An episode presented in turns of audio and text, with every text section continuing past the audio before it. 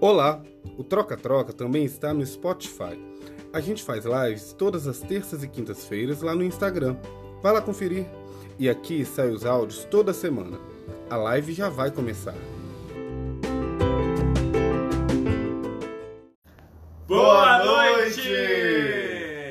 Nossa, o negócio de ficar é, 4, 5 dias é estranho, né? Eu sinto saudade. Sinto também, sinto falta de vocês, sinto falta de estar aqui, sinto falta do Andrei. O tempo Hum, passa. É, sei. parece. Ele acha que eu sou falso, mentira. sinto sim. Boa noite, pessoal. Tamires já tá aí, Fernando. Sil!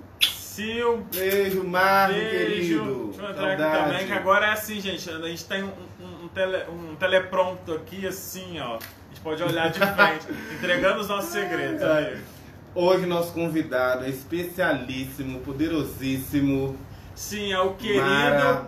querido Caetano Brasil. Oi, Fio. Beijo, saudade também. Gente, a gente pode falar que é o nosso Caetano Brasil, porque a gente se sente tão, eu acho que. Orgulhoso, feliz, né? Tipo, é muito orgulhoso. orgulho mesmo. Ó, é alguém da casa, não só do Brasil, alguém daqui de Juiz de Fora, que tá aí sendo indicado ao Grêmio Latino. Ganhando uma projeção gigante, E um bem trabalho merecido. maravilhoso. Bem Ah. merecido, porque o trabalho dele é lindíssimo. Ele vai vir aqui falar dos CDs dele, das músicas dele, das composições dele. E Exatamente. falar sobre o Grêmio, as expectativas, como está, e claro, contar as histórias também. É, só a gente foda também concorrendo. Só gente foda concorrendo, não é Claro. concorrendo não, gente. Não. Gente, Grêmio Latino, só os grandes nomes da música, não só brasileiros, mas também como latinos, mas tipo assim, grandes nomes mesmo. Exatamente. Caetano Veloso, indicado, Chico Buarque, então ele tá entre aí Uhum. esses nomes desses É outro, artistas. pata- outro nível, né? Outro nível, né? Ó, mais gente chegando. Gabi, Jeff. Gabi, saudade também. Beijo. Ele é uma pessoa incrível, gente, é de uma personalidade É. sem igual, divertidíssimo. Vamos ver se ele tá chegando aí. Maluca! Malucas, beijo. Malucas, um querido, um dos nossos primeiros entrevistados. Bruno chegando aí. Nosso querido, sempre tá aí também. Será que ele já tá aí? A gente não viu? Porque a gente, né? Olha Oi, aí, Marta, saudade. Também, que agora eu tô adorando esse celular aqui do lado. Acabaram aqui. essas férias, não, Marta? Ah, ele já tá aqui, ó. E você? Boa noite, pessoal, né? Achando que, que ele tem tempo. Ah, boa E aí, noite! querido? Boa noite. Boa noite, tudo bom? né? Tudo ótimo! Tudo ótimo. Querido, muito obrigado por você ter aceito esse convite. É uma honra para a gente estar aqui. né? A, a- a gente estava falando ainda há pouco o tamanho do orgulho que você está proporcionando para a gente, não só pela indicação, pelo seu trabalho. Então, muito obrigado mesmo. Seja muito bem-vindo ao Troca Troca. Poxa, eu que agradeço pelo convite, por essa recepção calorosa. Poxa, mais um espaço aí para a gente trocar ideia, para eu também ter a oportunidade de faz- falar do meu trabalho. Já, já, tô, já tô feliz. Só com a introdução eu tô feliz. Ah, que maravilhoso. Você merece, você, assim, você é talentosíssimo e. Não, e é fofo justíssimo. também, né? Gente, quem não segue ainda, começa a seguir. Os stories desse artista são maravilhosos. São Incrível. maravilhosos. É um show à parte, entendeu? Não é Ai, verdade? adoro! Caetano? Como é que é? Não é verdade? Os stories, gente, são bombadíssimos, Ah, são engraçados, são cheios de. Lá nos stories, na, na verdade, na internet toda, né? Eu, eu falo do jeito que eu falo com os meus amigos, do jeito que eu falo na minha casa.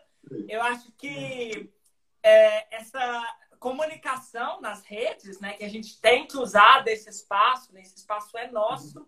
Não, não é gratuito, mas é nosso. A gente comprou ele, a gente, né? Mas é nosso, a gente tem que usar e não adianta criar um personagem, né? Assim, a gente tem que, tem que falar do jeito que a gente fala, tem que estar presente do jeito que a gente é, porque eu acho que isso realmente cria uma conexão com o público. Então, nos meus stories, vocês veem aí todas as divulgações das coisas que estão acontecendo, mas tudo eu falando desse jeito mesmo, os momentos que eu tô passando aperto também, que eu tô com raiva, que eu não consigo fazer os negócios, que eu fico puto, que não gravo, também tá lá no story. Então, é vida real, é vida real.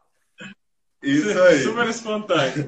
Ô, Caetano, começa contando pra gente, né? A gente vai chegar, claro, né, no Grêmio, em cartografias, nisso tudo. Mas começa contando que você é muito jovem. Você tem o quê? 25, 26 no máximo. A carinha é de 25, mas na RG é 26.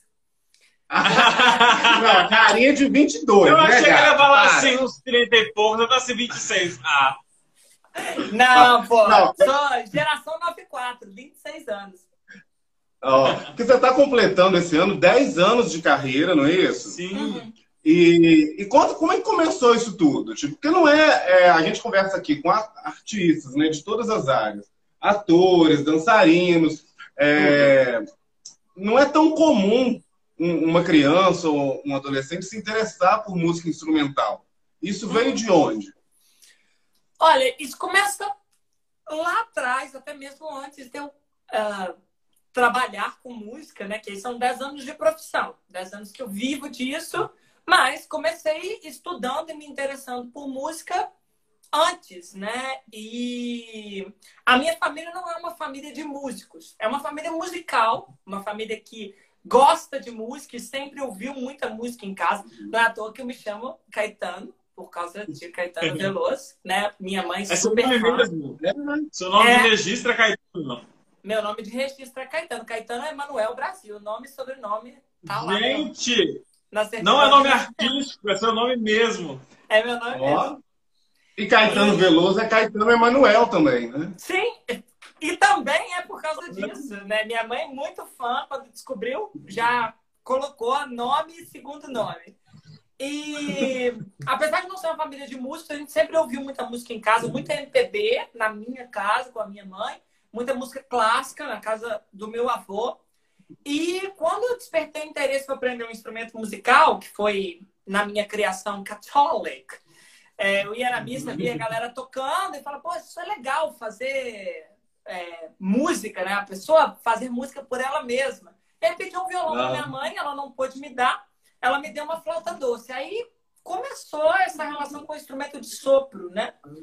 E aí meio que por minha conta, com um livrinho que ela me deu, assim, eu fui fuçando, perguntando para um, para outro, até eu descobri que no bairro que eu morava, né, que foi o bairro que eu fui criado, que é o bairro Borboleta, aqui em Juiz de Fora, tinha uma oficina de música que funcionava aos sábados numa fundação espírita.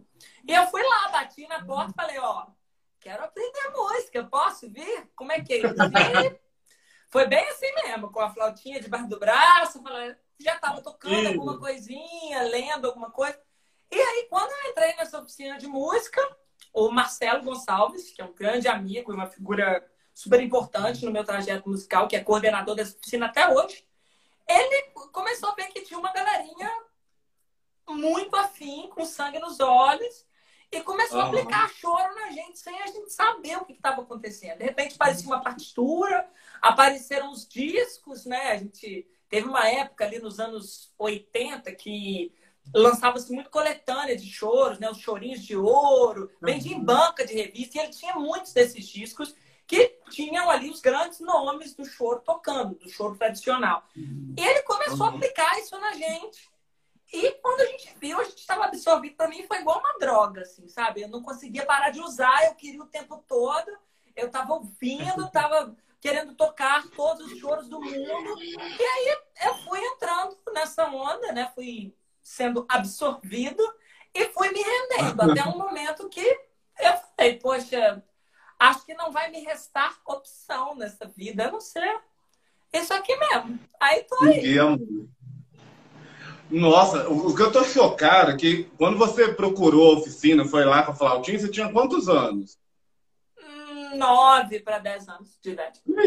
Não, aí, Não. beleza, você tinha nove anos. Aí o, o professor começa a introduzir choro. eu, eu tô falando É, é mesmo uma responsabilidade porque, muito grande. é, né, umas lives atrás aí eu passei uma vergonha aqui, porque eu toquei clarinete há alguns anos. E começou É. novo também, entendeu? É, aí. E comecei muito novinho também. Só que, quando a gente tocava, toquei em igreja também, essas coisas todas. É, e choro é, é sempre muito difícil, sempre foi muito difícil de, de tocar, de, demanda uma habilidade absurda. Então, parabéns aí ao Marcelo Gonçalves, que já né, tipo, o culpado por Caetano Brasil é praticamente Marcelo Gonçalves. Ele, ele, ele, não, ele não deu um empurrãozinho, né? Ele jogou a gente no precipício e falou, vai embora, é. né? Tipo, que é difícil e, demais. Não, total, mas assim, eu acho que ele tem duas coisas nessa história, né? Primeiro que ele é um apaixonado por choro, então ele queria passar isso para frente, esse legado para frente, né? Como o choro é, é, acontece mesmo, né? Um estilo musical, uma linguagem musical com mais de 150 anos de história e que foi assim, um ensina para o outro, né? Essa coisa de existir escola de choro é uma coisa dos anos 2000, assim. Né? Quando eu comecei a tocar choro, que nem tem tem um bom tempo, mas não tem tanto tempo assim na história uhum. da música, né? Ainda acesso a muitos tipos de partitura, por exemplo, partitura para clarinete com as transposições corretas. Não existia isso, sabe? Era uma coisa da gente mesmo transcrever, de ele fazer no programa de edição para a gente trazer. E eu acho que, junto a esse amor dele pelo choro, pela música brasileira, ele viu que tinha um grupo de crianças ali naquele momento que estava muito afim de fazer. Então, para você ver, a gente tocava, começou tocando choro na flauta doce. Flauta doce tem um alcance de notas muito mais limitado que o clarinete, ou uma flauta transversal, ah, por exemplo. Então, as partituras, ele adaptava tudo. Depois que eu mudei uhum. para o clarinete, eu descobri que várias músicas nem eram daquele jeito que eu tocava na flauta doce, mas tudo adaptado, assim. Mas ele, ele fez ser possível e ele encorajou a gente, sabe? Isso foi demais. Eu acho que de, desse grupo, desse primeiro grupo que tocou choro lá, é, tem mais um músico que se tornou profissional, mais ligado à educação, é professor de música, mas todos os outros que não são músicos profissionais hoje tiveram assim a sua vida modificada por esse contato com a música e com essa música, sabe? Que aparecia ali, mesmo sendo exigente tecnicamente, aparecia uhum. de uma forma que fazia a gente se sentir parte, sabe? Ou seja, não é inalcançável, não é impossível, sabe? Vai, sabe? A gente estava respaldado. Então, pô, agradeço muito a isso e a, a, a ter tido o primeiro contato com o clarinete também nessa oficina, né? Assim, foi a primeira vez que eu pude ter contato com o instrumento. Uhum. Que incrível. Ó, lembrando aqui a vocês aqui, uhum. se vocês quiserem, vai lá no feed que comemorando 40 entrevistas, a gente fez lives entrevistando nós. Então o Andrei tocou o clarinete, tentou Muito mal, olha, Beto. o hino do Brasil. Olha, olha a humilhação, amigo. Olha o cara que tá na nossa frente. é pra passar vergonha mesmo. Não, pá. Porque o André, o que acontece? Ele foi, tocava na banda, viajava, foi professor, entendeu? Só que aí ele virou Mas... frustrado. Não, isso. aí depois de uns sete anos sem tocar, oito anos, o povo me pede pra soprar alguma coisa. Eu não sabia nem se eu né? É claro que eu tinha perdido toda a embocadura. Eu achei que era igual andar de bicicleta. Ah, não, não eu, eu, ainda leio partitura, ainda sei algumas posições, a maioria, mas você sabe disso, você deve estudar diariamente, com certeza. Bastante, então, bastante. É, ele, não, é muito difícil. Aí esse povo fez eu soprar clarinete. Soprar, não vou nem falar. Fizeram, eu acho que eles fizeram certíssimo, porque a gente também tem que entender que pensar em fazer música é uma coisa muito ampla, né? Eu escolhi tocar choro, eu escolhi tocar música com improvisação. É o que me exploda, porque aí eu tenho que estudar pra caramba e me virar pra fazer razoavelmente bem, mas música é muita coisa, sabe? Então, pô, às vezes você quer música para tocar para você, para os seus, para saber uma melodia bonita, e tá tudo certo também, sabe? Música não é só para músicos, é para todo mundo. Então, Tô achando, Sim, vou, é vou sair daqui da live e vou ouvir você tocando clarinete. Tô ansiosa. Olha só, como você pensou que você ia lá, ia para suas aulas, mas como você começou a ver isso como uma profissão? É algo assim, agora eu vou seguir, é isso que eu quero e vou em busca do meu sonho. Eu fiquei sem saída, real foi essa, assim, porque chegou um momento, chegou um momento que eu só tocava ia para a escola, dormia e comia. Era isso que eu fazia da vida, assim. Enquanto os meus amigos todos estavam entrando na adolescência, beijando na boca, eu estava tirando, fechando as provas na escola e tocando clarinete. Então, eu comecei a, a, a perceber, e aí também com toda a gratidão que eu tenho pela, pelo privilégio da educação que eu tive na minha casa com a minha mãe, que essas coisas nunca foram um tabu, porque eu sei que para muitos colegas que hoje são profissionais, que tocam comigo, que a gente se esbarra em camarins, contam histórias de vida que não, não tiveram percursos tão bem aceitos pela família, né? E eu não posso reclamar disso, por... e, e reconheço que isso é um privilégio, né?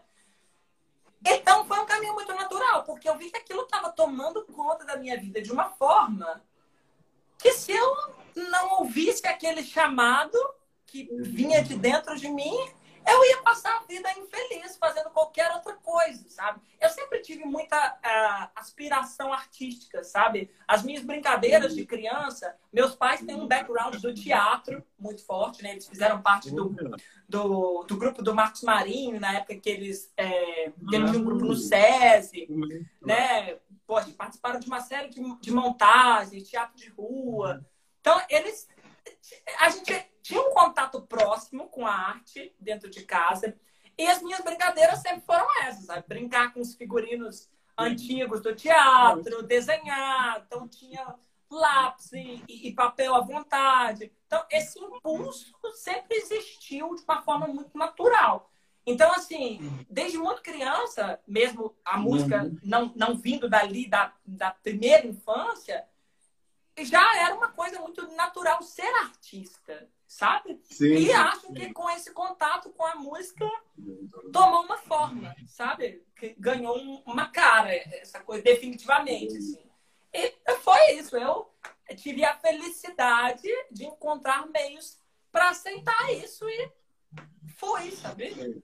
Vou fazer música, é isso.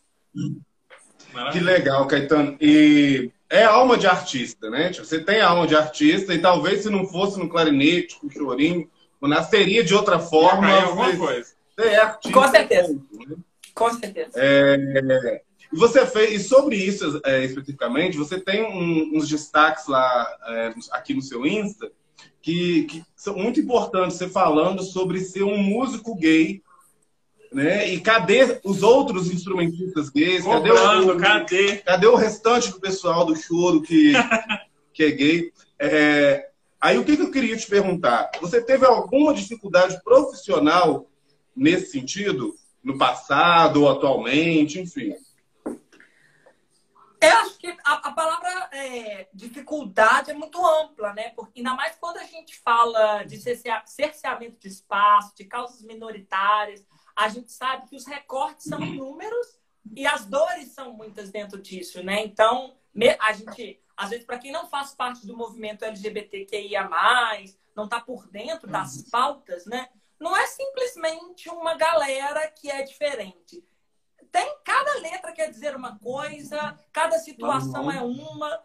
Então, assim, quando eu fiz esses destaques que vêm de discussões é, que são latentes com amigos, com pessoas, uhum. é, é, com outros profissionais da música, Primeiro é que gay é gay desde que o mundo é mundo e eles, nós estamos aí ocupando todos os espaços, muitas vezes invisibilizados, né? E muitas vezes é, tendo os nossos espaços usurpados, silenciados, mas nós estamos aí. Isso aí, dentro do armário, fora do armário, nós estamos aí. de é qualquer jeito. De qualquer, nós estamos aí, desde que o mundo é mundo. Vão ter então, que engolir, né? E respeitar. Gente, isso aí para mim não é nenhuma discussão. Isso aí já é um fato, já é. aí na naturalidade da vida, né?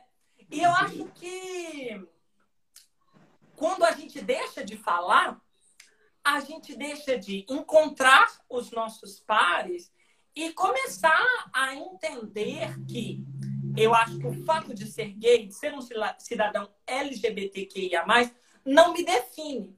Porque eu sou um monte de outras coisas até antes de, de, de, ser gay, né? Mas, ao mesmo tempo, ser gay me significa porque impacta uhum. as minhas experiências no mundo, as, as formas como as pessoas me recebem, as expectativas que, ela tem sobre, que elas têm sobre a minha postura, enfim, uma série de coisas. Então, quando eu fiz esse destaque, é muito motivado a, a trazer essa discussão e achar esses pares, porque, muito embora eu seja muito bem resolvido com isso e tenha tido uma estrutura familiar que me permite, de, é um privilégio, isso, eu reconheço e bato nessa sempre, porque não é a condição normal, não é a condição ordinária das pessoas. Eu tenho o privilégio de falar abertamente sobre isso e tomar a frente num meio, por exemplo, como o choro, que é muito masculino e muito machista. Então, inclusive, eu tenho me aliados a, a, vários coletivos de mulheres na música, porque as nossas lutas, elas são prima irmãos. A gente está combatendo um cerceamento de espaço que tem o mesmo fundo. Por que, que ser gay é um problema? Porque ser gay é se assemelhar ao feminino, é assumir comportamentos, é assumir trejeitos, falas que são socialmente considerados femininos. E não pode porque o feminino é menor. Então a gente não pode aceitar isso e, e não pode se separar também, né? Porque as mulheres estão aí maravilhosas fazendo música e muito, e no caso do choro, anos luz organizados é. na frente das viadas, que não que está surgindo essa discussão agora, porque realmente é complexo. Eu tive até contato com alguns amigos que falei que eu sei que são gays e falei assim: o que, que você acha se a gente travar uma discussão, da gente falar disso? E foram pessoas que ficaram meio reticentes. E eu compreendo totalmente porquê, o porquê disso.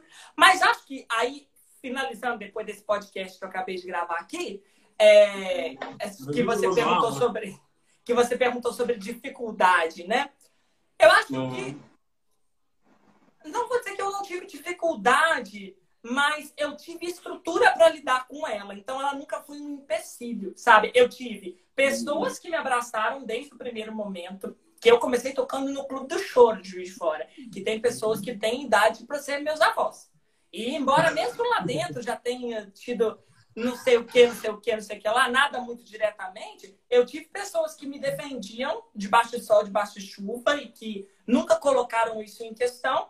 E tive essa condição de, né, que é dessa estrutura, dessa criação, desse privilégio da minha, da minha família, né, da minha formação como ser humano, de não, de não abrir espaço para que isso fosse questionado em nenhum momento, porque isso nunca foi uma dúvida para mim, sempre foi uma certeza. Então, é, o que eu tinha para oferecer às pessoas era isso: goste de você ou não goste você. É, é isso que tem para hoje. E vou continuar ocupando esse espaço. Agora, tem uma coisa que, que são as coisas subliminares, né? Assim, eu acredito, porque quando eu cheguei a tocar com o Clube do Choro, eu tinha um repertório, eu era seguro daquelas uhum. coisas que estava fazendo ali. Aprendi e aprendo muito com eles, com a experiência deles até hoje, em todo contato. Mas, assim, aquilo que eu me propunha fazer, eu estava seguro daquilo. Se eu fosse, se, ah, se eu, sendo um homem gay, se eu estivesse menos seguro disso, talvez eu não tivesse sido tão bem recebido quanto eu fui. Entendeu? Então, é, é uma, um cansaço, assim, interno de se é. provar. Eu acho que as mulheres sentem isso muito também, assim, que a, a nossa uhum. faixa de mínimo, a nossa faixa do aceitável, ela tá, assim, metros acima, distante do homem hétero, cis, branco, padrão. Branco, é, blá, blá, exatamente. Blá. O, Caetano, tipo, é, é divino isso que você falou. A gente traz essa temática direto para uhum. cá. É, e você fechou super bem. É uma coisa que eu, eu falo sempre aqui: o gay, a mulher, né? enfim, as minorias, independentemente da profissão ou do tipo de arte, você não pode ser só bom, você tem que ser extraordinário uhum. para ter espaço. Você Sim. tem que se provar duas vezes, entendeu? É. É, vamos imaginar um cenário hipotético. Se chegam lá três clarinetistas, se os três tiverem a mesma qualidade técnica, a chance do gay não passar é absurda. Mas se o gay for melhor, ele vai entrar.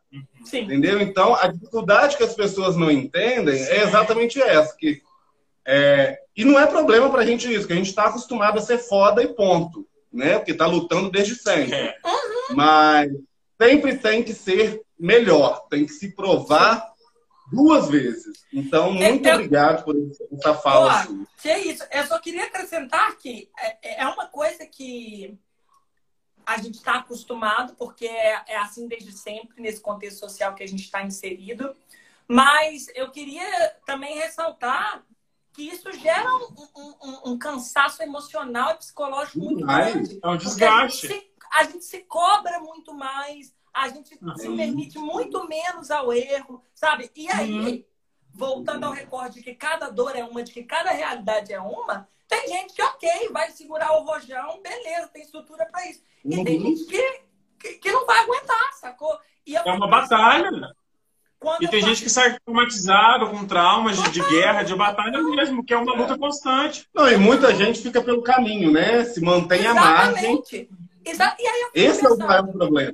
Se a gente não discute o músico gay no choro, por exemplo, como é que uma criança lá, super, vou usar essa palavra aqui, não gosto muito, mas uma criança super talentosa lá do conservatório, que é um, um, um menino gay, que vê que ele tem é, essa missão com a música, esse contato com a música, e ele não vê que aonde ele quer entrar, ele tem um par.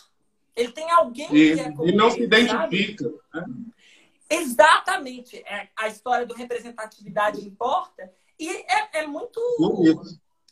É, é, um tanto triste a gente pensar que o choro, com cento, mais de 150 anos de, de história e tradição no Brasil e agora no mundo, né? Tem choro no mundo inteiro Pensar que eu sou, com 26 anos, em 2020, uma das primeiras pessoas a falar abertamente disso dentro desse meio, sabe? A gente está muito para trás, mas estamos aí, né? Porque a gente não tem. Vamos fazer, vamos continuar fazendo. Então, meu Tem que começar de algum lugar. Daqui a 300 é anos, o tempo vai, vai ser, vai ser melhor muito tempo, né? Tomara. É isso. E olha, continuando a sua trajetória, você busca uma profissionalização, que você já é o nosso quinquagésimo, deixar convidado, que passou pela Bituca. É. Todos os nossos convidados músicos muito, aqui. É, parece que a gente passou... pegou o anuário da Bituca e foi assim: ah, vão você, você, você. Porque. É. E, e conta pra gente dessa formação, como é que foi? Pô, eu acho que isso acontece porque a Bituca é uma escola muito diferenciada na região. Inclusive, tem gente de muito longe que viaja, muda para Barbacena para estudar na Betuca. Primeiro que é uma escola de arte, uma escola de música feita por artistas. Então, uhum. essa história de que a gente vai aprender a tocar dentro da sala de aula com quadro X é discutível, sabe? Não vou dizer que é mentira, mas é uhum. discutível. Porque não necessariamente pessoas que estão licenciadas a ensinar música são artistas, são músicos, né? Ou seja, é entendem dessa prática. E, e, inclusive, isso é uma, uma falha histórica na nossa formação geral, né? Você vê que uhum. grandes músicos, é, grandes artistas do Brasil na área da música se formaram na vida, né? Não, não tem uhum. escola.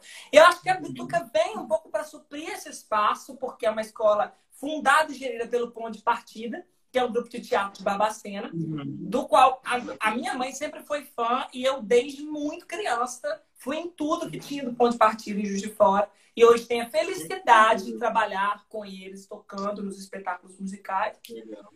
E eu acho que essa procura existe por isso, porque já existe uma mentalidade diferente, sabe? De, de quebrar o sistema. Vamos reconstruir essa história. E que, inclusive, vai mudando, né? Hoje eu sei que eu fiz Pituca em 2011, estou ficando velha.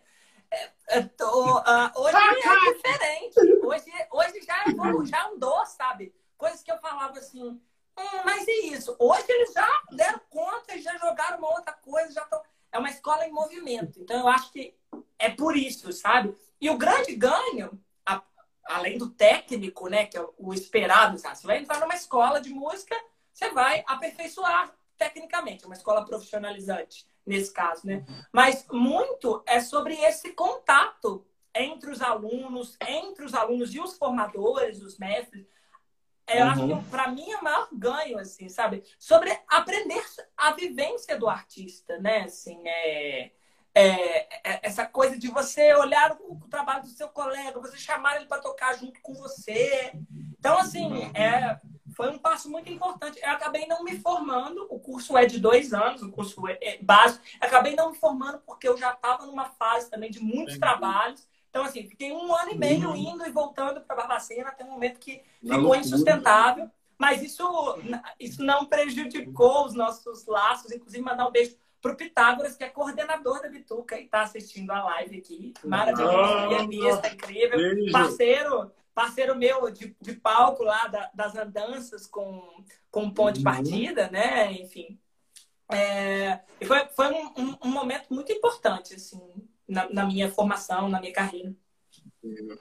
E você aí, quando você. A gente sabe que você teve o seu primeiro álbum, chamado Caetano Brasil, e foi pela Lei Murilo Mendes, mas você já tinha as autorias, você já tinha as suas composições, você começou. Como é que foi o processo de produção do álbum, do seu primeiro álbum? O primeiro disco, ele foi um disco possibilitado por lei de incentivo. Isso também é uma coisa muito importante uhum. falar porque Sim. as pessoas não sabem o quão caro é produzir um disco. Sabe, você vê bonitinho lá no Spotify, acaba apertar o play uhum. e sair a música lindamente no seu fone de ouvido. Isso, isso custa muito caro e dá muito trabalho. Esse primeiro disco ele foi um registro, um primeiro registro de um trabalho que eu iniciei em 2013, que é o Caetano Brasil e Grupo, que é meu trabalho de música autoral, instrumental, e que uhum. sempre teve essa coisa de tocar as minhas músicas. Então, quando a gente começou, eu já estava fazendo as minhas primeiras inserções na, na composição. E o primeiro disco, com exceção da primeira faixa, é todo autoral também. Né? Assim como o segundo, é uma, é uma, é uma, uma característica importante desse trabalho. A gente é, recebeu esse, esse patrocínio da lei.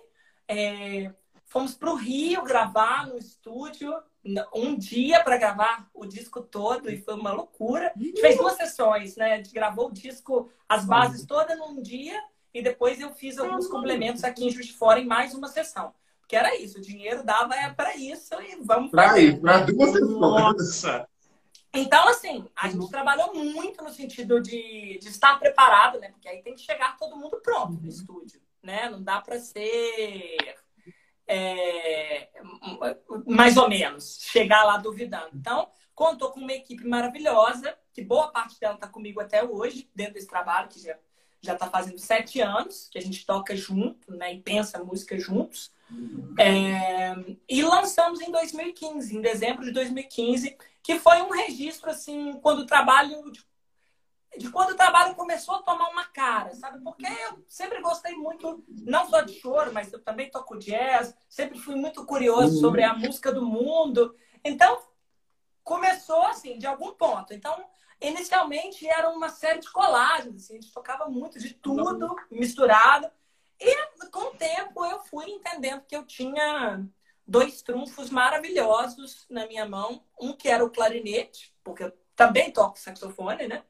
Mas sim, um que era sim. o clarinete e outro que era o choro, né? Que eram coisas que não não se desvencilhavam de mim, sabe? Eu fui amadurecendo, entendendo nesse processo também que isso não isso não me abandonaria, independente de qualquer coisa uhum. que eu fizesse, sabe? Então uh, a gente registrou esse primeiro momento e do momento de lançamento do primeiro disco a gente já começou a filtrar um pouco mais as nossas direções e que foi já encaminhar para o projeto que daria origem ao Cartografias, que é o disco mais recente. Uhum. Que massa, ó, Caetano. E o ano passado, se eu não me engano, vocês ganharam dois prêmios também, né? Uhum. Deixa eu ver só é... que tem um comentário aqui. Que eu gostei. Claro. Vem aí também. aqui tá tra... Cabe... Olha, adorei esse comentário. Ó. Cabelo do Cascão e um dos sopros e digitações mais incríveis que eu já ouvi no universo do clarinete. Gente, praticamente o quê? Um, um, é de praticamente turma, turma da Mônica, adorei a referência. Ah! com com clarinete, gente, tudo pra mim. Maravilhosa. Beijo, beijo. Beijo, É... Você perguntou, desculpa, pode retomar. Ah, é, eu falei do, dos prêmios, né, que você ah, ganhou o ano passado. O 2019 e... foi um ano incrível, porque a gente teve dois grandes momentos logo em maio que precederam o lançamento do Cartografias, que é de dezembro, né? Mas uhum. a gente se inscreveu no Nabor Pires Camargo, que é um concurso super tradicional uhum. da, da Meca do Choro, que acontece em Indaiatuba, que nomes muito maravilhosos já ganharam. E é uma premiação que acontece todo ano. um trabalho muito bonito que eles fazem sobre a memória do Nabor, que é, era clarinetista e é natural de Indaiatuba. Então, é um festival que acontece todo ano para enaltecer a obra desse compositor e a memória dele, e feito de uma maneira muito bonita, sabe? Por pessoas que trabalham numa fundação, que na época do prêmio são totalmente deslocadas de função para fazer o prêmio e fazem com maior amor, com maior carinho. É um negócio assim, foi muito tocante para a gente. E a gente mandou a inscrição por áudio e 10 seriam os finalistas, nós fomos selecionados. E eu falei com os meninos assim, porque a gente toca um choro que não é um choro da ideia das pessoas o que é choro, né? Com violão, cavaquinho, né? Da maneira que as pessoas estão, têm, costumam ter contato com essa linguagem musical. O chorinho. É, a gente faz uma coisa que é processada, que é misturada com outras coisas, que é que tem a nossa cara, né? E eu falei com os meninos assim, ó, e esse concurso tem uma cara muito tradicional, assim, das pessoas que tocam e, e, e propõem música, né? E tradicional aí, para quem está me ouvindo, não me entendam mal, mal sem nenhum juízo de valor, porque show tradicional é lindo e maravilhoso. É. Mas é uma linguagem que continua também, né? E choro é muitas coisas. Uhum. Então, eu falei com os meninos assim, ó, nós vamos, eles dirigiram oito horas até chegarem em Dayatuba, eles toparam essa empreitada. E eu tinha uma ajuda de custo, mas eles assumiram o volante, né? Eu não dirijo, então tava lá só a Suzana Vieira passando cartão, assim, fina para pagar a gasolina, mas assim, eles se puseram na estrada, né? Compraram, isso é muito foda, sabe? Os meninos que estão comigo, eles compram a briga do trabalho, eles acreditam muito no que a gente está fazendo, sabe? E isso é essencial para tudo, né? Para claro. a coisa fluir. E aí eu falei com eles, olha, eu não vou fazer nenhum tipo de concessão para estar nesse meio. Ah, a gente vai tocar mais assim, ou mais assim. Não, nós vamos fazer a nossa música. E eu acho, falei com eles, que vai ser das duas uma. Ou a gente não vai nem ser ouvido, sabe? A gente vai ficar no último lugar e tudo bem, ótimo, parabéns. Ou eles vão pirar no som, porque é uma parada muito uhum. diferente da amostra, assim, né? Do, do, do que piraram, normalmente né? se vive. E a gente saiu de lá com o prêmio de primeiro lugar né? Foi uma felicidade muito grande. E uma semana depois a gente estava em BH para o prêmio BDMG Instrumental, BDMG. que tem uma série de premiações dentro desse grande prêmio, né? E a gente foi para a finalíssima e eu fui agraciado com o prêmio de melhor, melhor instrumentista da, da edição. Então, assim, só e para fechar com chave de ouro, falando em ouro, lembra de medalha, eu recebi a comenda da da Câmara. Né, da, da Câmara. É, a, a, a medalha Geraldo Pereira pelo trabalho em prol da cultura em Juiz de Fora, região e no país, né? Então, pô, só alegria, né? Foi um ano de muita Não, 2019. 2019, né, bombou. Né? Foi maravilhoso. E veio colher muita coisa em 2020 também. É. Plena quarentena veio pois colher é. muitas coisas boas. Não, então, é isso que a gente quer saber agora como, antes da gente falar né, do álbum, que che... o que levou a, até a indicação, como que foi a sua reação quando você viu lá a listagem? Estou indicado, ou já te mandaram mensagem. Estou indicado ao, ao Grêmio Latino 2020. O que, que acontece na cabeça de uma pessoa? Como é que é? Conta pra gente. Ah, eu ainda não sei, eu ainda não sei direito o que está acontecendo. Tô loading ainda. Mas foi uma coisa muito foda, assim. A gente não recebeu nenhum tipo de comunicado oficial e a uhum. gente fez essa inscrição, é um formulário que se preenche, né? Foram 18 mil, uhum. inclusive, no Grammy todo, né? Nessa edição. Uhum. E a gente inscreveu e ok, porque a gente se inscreve em muitas coisas, né? Eu tenho a Elisa, que uhum. trabalha comigo, né? A, da Sinfônica Produções, que... Elisa Granadeiro, beijo. Traba trabalha com isso, né? Ela inscreve a gente em projeto em edital. E isso muitas vezes é uma loteria, né? A gente não é selecionado, a gente não passa. Porque é, quando a gente chega, por exemplo, no Grammy Latino, é uma coisa que todo mundo que tá ali é muito foda artístico e tecnicamente. Ué, Léo Amoedo tá concorrendo com você, que já ganhou quatro vezes. É, é muita gente foda. Entendeu? Tem... É uma coroação maravilhosa. Que isso? Não tem um que você fala assim, hum, mas aquele, aquela gravação tá assim, tá. Não, uhum. sabe? Tipo... Aí eu acordei na terça-feira passada, que saiu o resultado, com uma mensagem no meu telefone, de uma amiga do Rio, Julie Vine, cantora maravilhosa, falando assim, parabéns pela indicação. Eu tava deitada. Oi? Oi? meu esposo, assim, eu falei, não. Peraí, amorada, abre aí o, o, o site que você conferir isso. E quando a gente viu, era verdade esse bilhete. A gente tinha sido indicado real oficial. E aí liguei para Elisa, né? Falei assim: você tá sentada, mulher? Se você não tiver sentada, você senta agora, que eu vou te dar um você bomba. E aí, Quem morreu? Pô, divulgou ali para os nossos primeiro, né? E falei, pô, vamos soltar isso na rede. E foi incrível a repercussão, porque não conseguia responder todo mundo, muitas mensagens chegando, muita gente compartilhando isso, porque eu acho que mais do que tudo, assim, da felicidade que a gente sente pelo reconhecimento do trabalho, que isso também não vem falar que é sorte, não, meu amor, porque a gente rala. Não, é não, não, muita luta. E a gente não começou ontem, né? A gente está aí batendo nessa tecla diariamente. Então, é, para além disso, né, do reconhecimento do trabalho, muitos amigos falaram assim: Nossa, eu tô tão feliz que parece que fui eu que fui indicado. Exato! Sim, exato. É igual a seleção, quando ganha, a gente ganha junto. Isso, quando, isso. quando alguém perde o nosso. Uhum. Vence, vence todo mundo junto, Juiz de fora inteiro no Grêmio Latino. Não, gente, eu tô imaginando. Você dorme e acorda indicado ao Grêmio Latino, entendeu? Como é que é isso? Foi bem. Eu tô cardiopata, não dá, não dá. E assim, aí começa a cair uma ficha de que eu não tô falando só por mim né? Eu estou falando por uma comunidade de músicos do interior Isso. que fazem música instrumental, fazem música de maneira independente, né? O Cartografias, uhum. que foi o álbum indicado, foi produzido com zero patrocínio, né? É, fala por uma comunidade de músicos negros, fala por uma comunidade de músicos LGBTQIA+. Então, assim, todo mundo uhum. faz parte disso em alguma instância.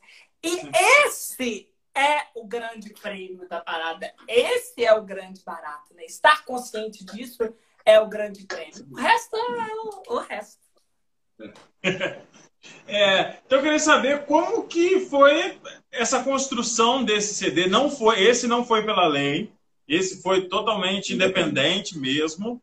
É, qual foi a diferença do outro projeto para esse até? Que, você sentiu alguma diferença? Sim, muitas. É, Primeiro, o fato dele ser produzido de maneira totalmente independente, então ele só foi possível graças a uma equipe maravilhosa de profissionais que ou pôde fazer preços muito promocionais para os seus serviços, ou pôde doar a sua prestação de serviço para que o álbum se tornasse o que ele é. E embora as músicas sejam minhas e eu coordene, eu seja o motor artístico da parada, sem cada uma uhum. dessas peças, sem cada uma dessas engrenagens, o resultado certamente não seria o mesmo. Então, mandar um beijo, muito obrigado para Elisa, que já falei, para os meninos do grupo, né? O Adalberto Silva, o Gladstone Vieira, o Guilherme Veronese, o Renan Torres, que fez uma arte maravilhosa para a capa do álbum, é... e os meninos da da parte técnica, né? O Ricardo Itaboraí, que fez a captação e a mixagem, uhum. e a masterização, que foi o Nando Costa, que está lá em Los Angeles, então fez diretamente. Ele é daqui, mas está morando lá, então foi uma master internacional. E Olha. acho que depois tem a coisa de que eu acho que é um disco mais maduro, sabe? Por uhum. acompanhar o passar do tempo, e a gente continuar tocando junto e encontrando esses caminhos, até no meu próprio processo de autoconhecimento, né? Assim, de o que eu quero dizer, quem eu sou como artista, o que vem nesse próximo álbum. Então, eu acho que nesse sentido, artisticamente, ele é mais maduro e usou, lançou mão dos recursos que a gente tinha, né? Então, o primeiro disco, Sim. por exemplo, a gente conseguiu ir para o Rio para gravar todo mundo junto, que isso é uma coisa que para o nosso som é muito importante, né? Para quem não, não saca uhum. muito de como se grava um disco, em geral você está ouvindo todos os instrumentos ali, mas tudo aquilo é feito separado. Vai uma pessoa grava o violão, depois a outra vai gravar a bateria, uhum. depois põe a voz. Cada coisa é um processo por vez, junto tudo.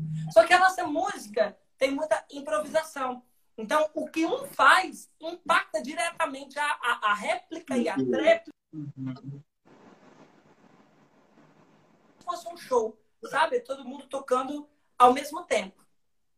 Então, uhum. a gente gravou no estúdio Versão Acústica do querido Emerson Nogueira, que foi um grande parceiro também desse trabalho.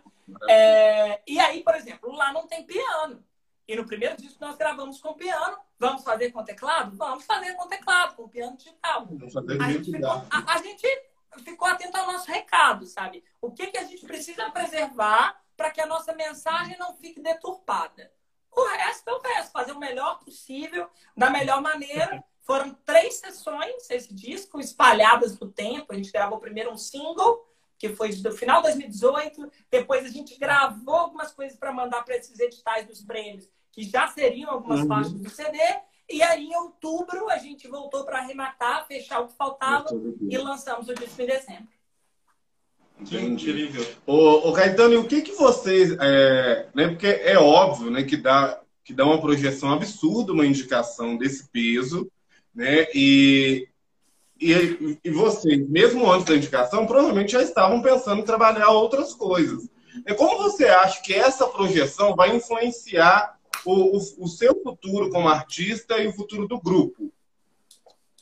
Eu acho que a gente, a gente não faz música para isso, né? Pelo menos eu penso. Eu não faço música para aparecer no Faustão ou para ser indicado ao Prêmio Latino, né? Essas coisas são consequências. A gente está fazendo o trabalho uhum. e essas coisas vão acontecendo porque tem que acontecer e porque rolou nesse momento, né? Assim, como eu falei anteriormente, zero sorte, mas é isso, né? Aconteceu agora. Uhum. E eu acho que os impactos disso já estão acontecendo, porque a grande, o grande lance é a, começa a existir uma amplificação dessa voz, né? E, tipo, começa a ganhar diretamente, né? De uma semana para cá, surgiu uma demanda de imprensa enorme, há muito tempo a gente não tinha, mesmo lançando projetos, fazendo coisas assim, uhum. mas uma demanda super aumentada de imprensa, então já tem mil entrevistas de lá para cá.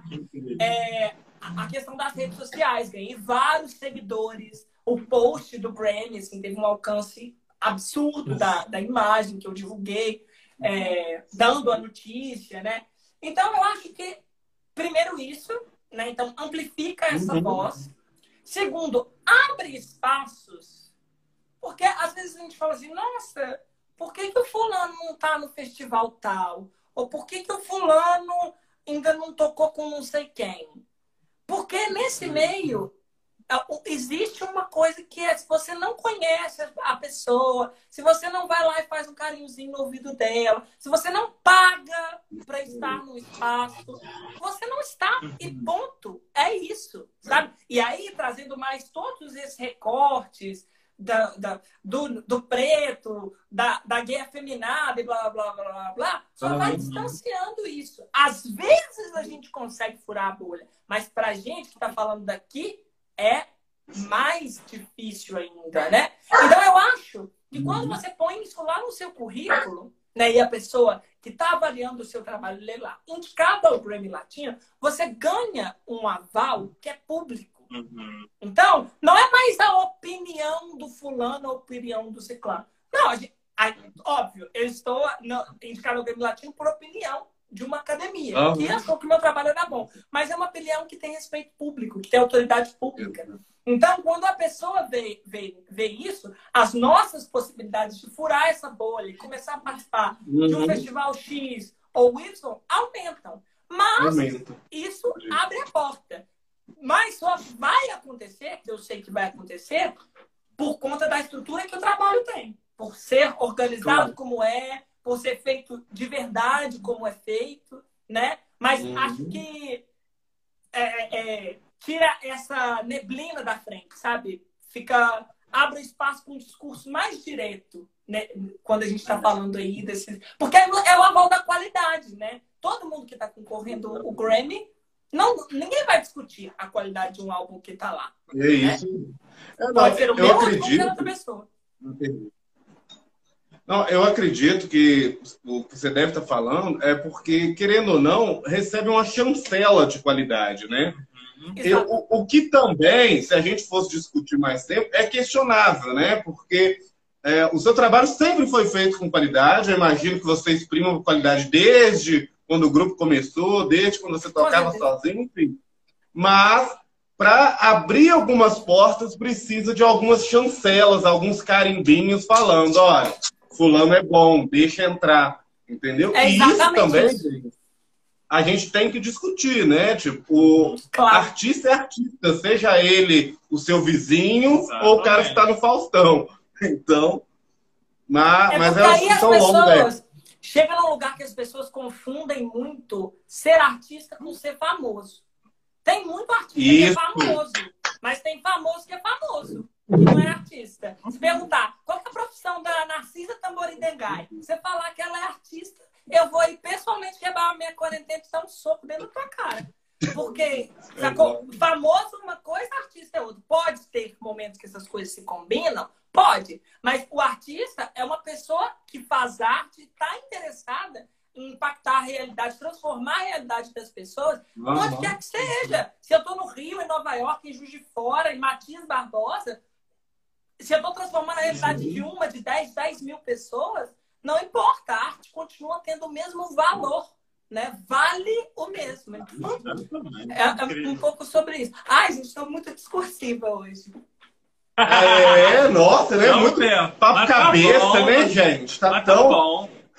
Mas tá no mínimo tão certo. Olha só, Caetano, eu queria saber aqui, eu estou meio que mediando nosso tempo aqui, mas acho que ainda dá para a gente saber as suas inspirações para os nomes das suas composições. Porque tem uns nomes tipo Copanitza, Gandaia, Mariante, é... Anani, Cardomano. Peraí, tô, não tô nem entendendo. Mas acho que é complicado assim mesmo, tá? É para ser complicado, né? Não, não, não, não. Não, não tão complicado assim. É porque o Cartografias, ele traz uma mistura com folclore de vários lugares do mundo, né? Então tem muitos desses uhum. nomes que não têm origem brasileira, da língua portuguesa, né? Uhum. Especificamente, por exemplo, sobre Copanitza, que é uma faixa que rodou bem, tá até em umas playlists bem bacanas é de música instrumental. É uma música que tem a ver com o folclore do leste europeu, de países como a Bulgária, a Macedônia. Ela tem um ritmo específico que é originado uhum. desse folclore e usa ali de sonoridades, escalas que são tradicionais é, desse povo. E Copanitza é, significa. É difícil traduzir para o português, mas é, tem a ver com o cotidiano rural. Então, esse folclore ele é música feita para ser dançada. Então, Copanitza é a dança do ritual de cavar, de preparar o solo para o plantio. Que legal. Então, e aí eu adaptei com uma, uma forma de choro, de música brasileira, assim, em termos de repetição das partes, né? Uhum. Tem, tem um pouco a ver com isso. É, Hanami é, faz referência à cultura japonesa, que é o, é, o Hanami é um ritual de apreciação uhum. da natureza é, na primavera, da cerejeira em flor. Cardamomo é uma especiaria, o nome de uma especiaria Isso. usada para fazer chá, para temperar doce. Sorvete, tudo. É, que é uma música que se mistura com uh, Carnatic Music, que é a música da Índia. Então, por isso tem uhum. Bodas de Choro, é uma brincadeira com uma cerimônia de casamento judaico. Então, tem um fundo da música judaica. Para mim, é o casamento da música klezmer, que é música judaica, com o choro. Então, eles vão se combinando ao longo da peça. Então, é meio... Eu, e tá vendo, por quê? tá vendo por que você foi indicado, meu filho? Você tem noção que era mais do que óbvia a indicação? Olha isso. Por isso, Pelo cartografias, de você está em qualquer lugar do globo, a sua música representa ali vários tipos de, ah. de, acho que sentimentos, né? Nesses espaços, Aqui, né? sempre com a brasilidade. Está quase acabando e eu não posso é, deixar acabar, porque o pessoal merece você tá com clarinete ou com sax montado aí para fazer um trechinho pra gente? Tá, porque o pessoal merece um som de é qualidade depois da minha vergonha. A gente está tão no papo que a gente até. Ah, Deixa eu passar esse momento. Então me ajuda. Ah, é. Poxa, vou agradecer demais vocês por terem me convidado para estar aqui, bater esse papo super divertido. Falar para todo mundo que o disco o disco está disponível nas plataformas digitais. Então, Isso, vou tocar um pouquinho de uma música do disco, mas depois vocês escutem é. tudo na Inter, né? para sacar todas essas nuances e depois me contem por DM o que vocês acharam. Eu vou fazer então uhum. é, um pedacinho de Romani, que é a primeira música que a gente gravou, que foi símbolo do trabalho, e a música que encerra o disco, inclusive, que é uma mistura de baião com música cigana, música árabe. Hum, Difícil tocar sozinho, sempre toco com grupo, eu fico imaginando a bateria, tudo, mas pô, só bater. Ah, bora lá. Não, você... Nossa!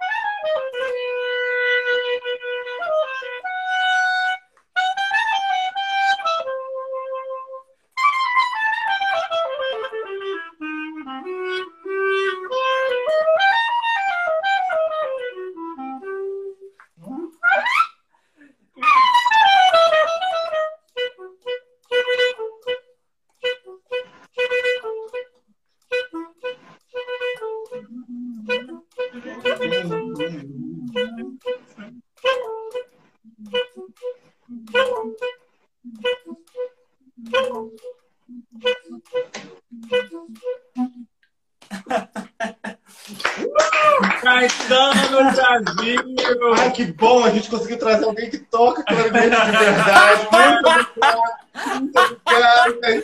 Não só isso, já valeu, assim. Maravilhoso. No dia 19 de novembro, a gente vai aí descobrir se o Caetano vai levar aí o Grêmio Latino. Você tem. Quais são as suas expectativas? É, como é que tá o coração? Poxa, eu acho que tem tanta coisa para fazer até lá que tô me me livrando de ficar com a cabeça só nisso, porque gera uma expectativa muito grande na gente, nas pessoas. É. Mas como eu disse, assim, o prêmio já está ganho, o, que, o grande prêmio está ganho, uhum. tá ganho. O, o, o final é o final, é a consequência disso. E... É Mas já estamos celebrando e vivendo essa, essa alegria de poder compartilhar a arte, a música com um pouco mais de, de pessoas. Isso aí. Ô, ô, Caetano, tipo, é, a gente quer te agradecer demais.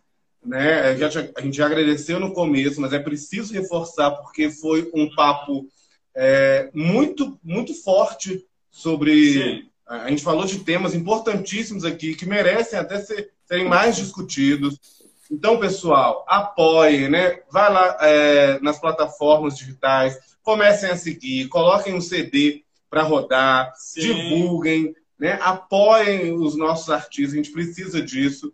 E muito, mas muito obrigado mesmo. E conte com troca-troca para qualquer coisa. Ai, entendeu? Tá? Alguma coisa, vamos divulgar, vamos divulgar junto. Precisando fazer troca-troca, fala com a gente. Nossa! Gente, vocês que levam o do tá, me respeita. Também, olha aqui. Ó, oh, respeita o meu passado. o meu presente. O seu futuro. o meu futuro. Tudo pra mim. É, mas é assim que é bom, gente. Todo mundo. Não, todo mundo sai. Só todo mundo casado, gente. Mas aí faz swing que tá tudo tranquilo. Olha que delícia. Uhul. Gente, pô. Tudo bem, Mara.